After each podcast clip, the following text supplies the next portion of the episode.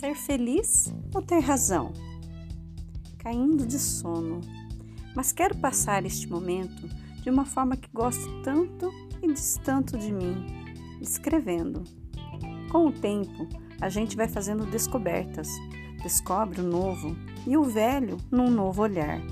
Descobre que pode mais, bem além do que costuma fazer. E descobre também que pode simplesmente recuar e está tudo bem porque a vida é mesmo assim.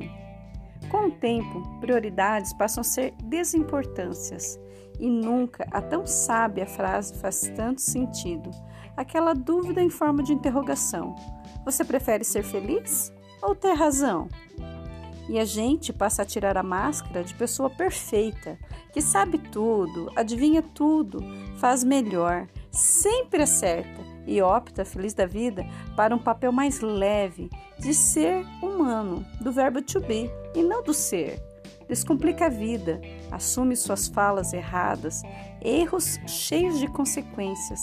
Aprende a pedir perdão, dá licença, colo, abraço e percebe de repente que se permite ser meio criança esta que todo adulto gosta tanto de ensinar estas falas todas, educadas, corretas, que não doem nada para se fazer e operam milagres, pior para o outro, melhor para mim. Poder respirar sem perder o fôlego, cair e levantar, errar e rir-se de si mesmo, parar de competir razão, parar de se importar com o que evapora e que passa sem demora.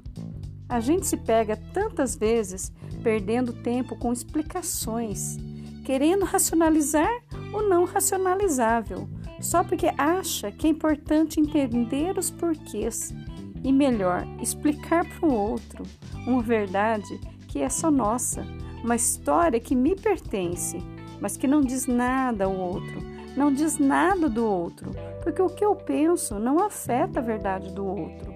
Cada caixa, uma sentença, cada fala, uma certeza, cada vida, uma presença.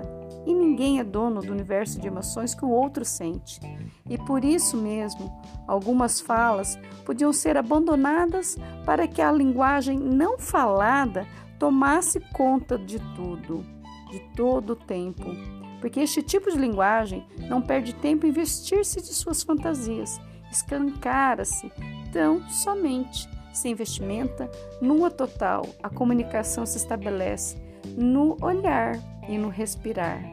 Pronto, virou o dia, 11 de outubro, e o dia realmente se transforma naquilo que a gente acredita. Será um grande dia. Thank you.